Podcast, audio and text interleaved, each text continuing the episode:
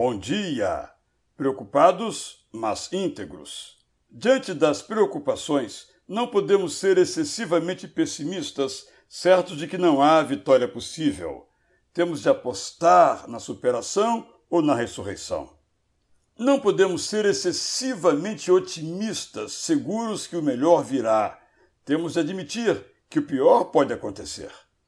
É legítimo que nos preocupemos, mas para permanecermos íntegros, precisamos manter equilibrada a nossa emoção, firme a nossa fé, reta a nossa razão, tenaz o nosso trabalho. É nossa emoção que nos conduz durante o medo.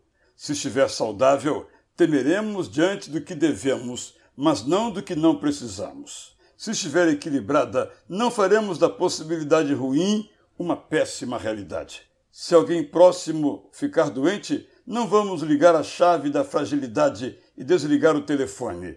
Antes, tomaremos as providências necessárias. É nossa fé que nos guia pelos vales sombrios, sem que nos apavoremos perdidamente, e pelas montanhas luzidias, sem que nos deslumbremos desmedidamente. Nossa fé nos mostra o futuro depois da areia movediça. É nossa razão que nos organiza.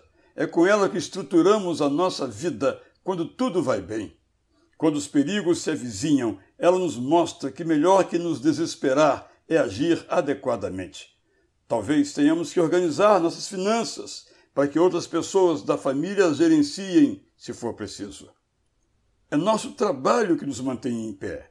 Precisamos continuar trabalhando pelo dinheiro que nos sustenta e pelo sentido de missão com que nos alimenta. Nossas preocupações não nos podem tirar o prazer de trabalhar. Eu sou Israel Belo de Azevedo e lhe lembro o Salmo 55, 22. Lance os seus cuidados sobre o Senhor e ele o susterá. Jamais permitirá que o justo seja abalado. Bom dia!